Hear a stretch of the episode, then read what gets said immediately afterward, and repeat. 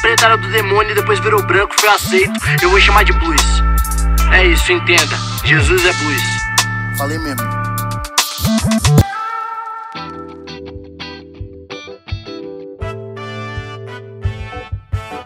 Salve, salve, vingadores de Jeová. Sim, vingadores. Vai dizer que você nunca fez uma oraçãozinha de vingança, pedindo para Deus pesar a mão sobre alguém. Vai dizer que você nunca cantou sabor de mel, dizendo, né? Quem te viu passar na prova e não te ajudou, quando vê você na benção, vai se arrepender. Vai estar na plateia e você no palco. É, isso aí é o espírito de vingança, né? Do Espírito Santo, segundo alguns. E falando em oração, esse é o nosso tema hoje. Eu sou o pastor João Paulo Berlofa. Estou chegando aqui para mais um episódio do nosso podcast, né, chamado Jesus o Negro Nazareno. E hoje nós estamos, ou continuamos, né, no capítulo 6 do Evangelho segundo Mateus, Sermão da Montanha. Estamos no Sermão do Monte há muito tempo já, e hoje Jesus começa a falar sobre oração. Lembrando que Jesus trouxe para si a prerrogativa da, da reinterpretação da lei, e agora Jesus está reinterpretando algumas tradições. Não necessariamente eram leis, mas que faziam parte das tradições da religião judaica. E agora, aqui no capítulo 6, exatamente no versículo 5, Jesus começa a falar sobre oração. Jesus desconstruiu já algumas coisas né, sobre praticar boas obras né, do episódio anterior, e hoje Jesus vai falar sobre oração. E eu, e eu acho que Jesus nos ensina aqui três coisas importantes sobre oração. Três pontos, né? A gente poderia falar muita coisa aqui, mas assim, três coisas importantes sobre oração. Oração é, é algo extremamente particular. Oração não é repetição de palavras e oração deve ter um conteúdo simples. Ponto final. E aí eu vou mostrar para vocês esses três pontos aqui a partir do que Jesus ensina. Primeira coisa, sobre oração ser algo particular. Jesus fala o seguinte: quando vocês orarem, não sejam como os hipócritas. Eles gostam de ficar orando em pé nas sinagogas, em público, nas esquinas, a fim de serem vistos pelos outros.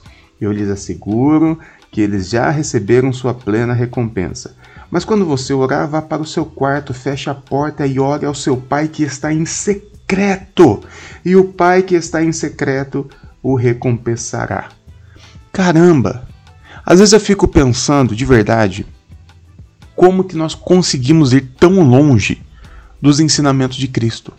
Porque quando você pensa oração, ainda mais se você pensar oração é, dentro de uma igreja, não tem absolutamente nada a ver com isso.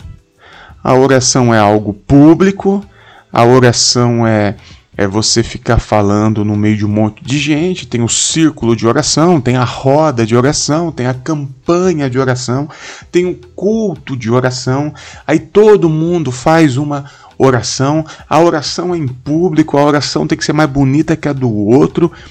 Cara, Jesus deixa tão claro que a oração é algo particular, Jesus fala com todas as letras: quando você for orar, entre no seu quarto e ore em secreto, porque Deus está no secreto. Deus não está no público, Deus não está no espetáculo, Deus está no secreto. E Jesus fala isso tão claro, mas nós deliberadamente não queremos entender esse tipo de, de, de ensinamento. Não dá para entender como fomos tão longe. Oração no secreto. E aí eu, eu também, antes de entrar no segundo ponto, eu deixo para vocês aqui como que eu entendo oração. Afinal das contas, o que é oração? Oração eu gosto de fazer a referência com uma terapia. É, hoje em dia, muitas pessoas fazem terapia e quem não faz deveria fazer. Terapia é aquele momento em que você conversa é, e você fala mais do que ouve até com um terapeuta que é uma pessoa que estudou sobre as questões da psique humana, das emoções humanas, e aquela pessoa que tem mais conhecimento sobre essas questões da, da psique e das emoções, ela vai te ajudar a você se compreender. O, o terapeuta ele não vai fazer nada por você, ele não vai resolver os seus problemas, ele não vai te responder sim e não, mas ele vai te ajudar a se compreender. A oração no secreto é exatamente isso. É aquele momento em que você está falando com o terapeuta, né? É, não é um cara que estudou as emoções e a psique, é o cara que criou tudo isso. Então a oração para mim é esse momento de, de você se conhecer perante Deus. É esse momento em que você vai conversando em secreto com o seu pai. E quando você sai de lá, quando você sai desse ambiente de, de oração, você não tem respostas prontas para tudo, você não tem um direcionamento claro, porque ele falou, olha, vai por aqui. Você não tem uma resolução de problemas na mão, mas você se entendeu mais, você se compreendeu melhor, porque a oração te proporcionou isso. Então, oração para mim é isso. Oração não é esse ato público de falar no microfone ou em qualquer outro lugar. Outra coisa importante, aí entramos no segundo ponto que Jesus fala: oração é, é, não é repetição de palavras. E Jesus deixa isso tão claro que ele fala: quando vocês orarem, não fique repetindo a mesma coisa, como fazem os pagãos. Eles pensam que por muito falarem serão ouvidos. Isso está no versículo 7. Não faz sentido campanha de oração. Não faz sentido é, orar todo dia pela mesma coisa, porque dessa forma que Deus vai te dar. Não faz sentido esse tipo de ensino. Isso é um ensino pagão, segundo Jesus. Oração não é lista de presente, não é lista de pedido, e quanto mais você pede com mais fé, mais rápido Deus vai te dar. Não é isso. Oração não é repetição. Jesus fala muito claro, Jesus fala com todas as letras, não precisa de exegese, hermenêutica para interpretar. Ele está falando, oração não é repetição. Então esquece. Ah, deixa eu falar um negócio. Normalmente nós, os protestantes, né, usamos este versículo para atacar o, a tradição católica da reza, que é uma repetição exata de palavras. Mas não é isso que Jesus está falando. Jesus não está falando contra a reza. Jesus está falando contra a oração que se repete. Independente se for reza, o, as pessoas que não rezam também repetem palavras fica repetindo a mesma coisa, achando que quanto mais falar, mais rápido Deus vai dar. Aí você faz campanha, você faz propósito, você... e Jesus está falando: não, não é isso. Oração não é repetição de palavras. E por último, o conteúdo da oração. E aí Jesus ele vai entrar no modelo de oração que nós conhecemos como Pai Nosso, que perceba, o Pai Nosso, ele não é uma oração de Jesus. A única oração que nós temos relatada de Jesus está em João capítulo 17. Nós vamos ver isso lá na frente. O Pai Nosso é um modelo de oração. Jesus deixa ali um gabarito de oração que ele nos ensina mais ou menos como deve ser o conteúdo das nossas orações. Você conhece bem o Pai Nosso, eu não vou ler, não vou repetir, mas ele é dividido aqui em basicamente é, quatro pontos. Vai. Hoje eu estou igual pregador batista, né? Vários pontos. Dentro do dos três pontos, dentro do terceiro ponto, você pensa em quatro pontos. Primeiro, é, cinco pontos, vai, eu achei um agora aqui. Primeiro, é um conteúdo no plural.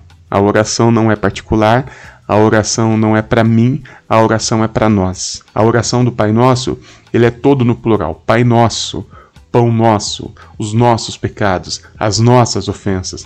É nós. Não existe igreja eu, existe igreja nós. Eu não sou igreja, nós somos igreja. Ou seja, a oração deve ser sempre pensada no coletivo. É algo particular, mas que seja pensada e para o bem comum do coletivo. Então, esse é o primeiro ponto. Segundo, pão nosso, o básico. Jesus não te ensina a pedir carro, casa, viagem, dinheiro. Ele fala o pão nosso de cada dia. Pão de cada dia. Você tem o que comer hoje? O que tem, o que você tem, o que você vai precisar para se alimentar hoje está garantido no seu armário, tá? Então você nem precisa mais falar sobre isso, porque já está legal, já está tudo certo. Jesus ensina a você pedir o mínimo possível para a sobrevivência. E depois ele vai até falar que até esse mínimo possível o Pai já vai te conceder. Então esquece essas orações milaborantes, mirabolantes pedindo um milhão de coisas, porque isso é ideia de pagão, segundo Jesus. Outra coisa do conteúdo, além do pão nosso, é o perdão. Me perdoe. Peça perdão a Deus. Não significa que ele depende do seu pedido de perdão para te perdoar. Mas vindo ainda no conceito de terapia, o fato de você pedir perdão é o fato de você reconhecer os seus erros, reconhecer suas falhas, e a partir de reconhecer é que a gente consegue não cometer mais, ou cometer menos, ou fazer diferente. Então, sim, peça perdão. Peça também ajuda para perdoar. E, inclusive, o próximo episódio a gente vai falar apenas sobre perdão. Porque Jesus, quando ele termina a oração do Pai Nosso, ele continua falando sobre perdão. Ele acha tão importante esse assunto que ele atrela esse assunto perdão na oração e depois ele faz um ensinamento mais longo apenas sobre perdão. Então, no próximo episódio falaremos apenas sobre perdão, não um perdão de Deus. Os nossos relacionamentos, as nossas relações, como nós devemos e podemos perdoar. Mas Jesus diz que o perdão é algo intrínseco ao cristão. E por último, livre-nos do mal. Livrando do mal. E o mal aqui, não pense no mal, livra-me do Satanás, livra-me do inimigo. Não, é livra eu do meu mal. Livra-me de cometer o mal. Livra-me de ser o mal na vida de alguém. Livra-me do mal que eu posso fazer. Por que, que a gente pensa em mal? A gente sempre pensa em algo externo. Por que, que o mal está sempre fora de nós? Não existe encarnação do mal. Não existe maldade no mundo onde não há um ser humano cometendo essa maldade. Só existe um lugar que o mal existe e ele está dentro de nós. Dentro de nós. E se a oração é particular, Jesus está falando da nossa maldade. Livra-nos do mal que há em nós. Essa é a oração de Jesus. Algo particular, sem repetições, num conteúdo simples, pedindo apenas o básico da sobrevivência, pedindo perdão, ensinando e aprendendo a perdoar e pedindo que Deus nos livre de sermos mal do jeito que nós somos. A oração de Jesus aparentemente é bem simples. É nós que complicamos a porra toda. É isso, eu sou o pastor João Paulo Berloff e vou ficando por aqui, tá bom? Me segue lá no Instagram, Pastor Berloffa. Segue também a garagem, o coletivo, o inadequado. Ah, você já sabe tudo, né? Segue lá que tem muito conteúdo bom e bacana lá. Beleza? Bezerrinhos de Jesus. Fiquem com Deus aí e beijos.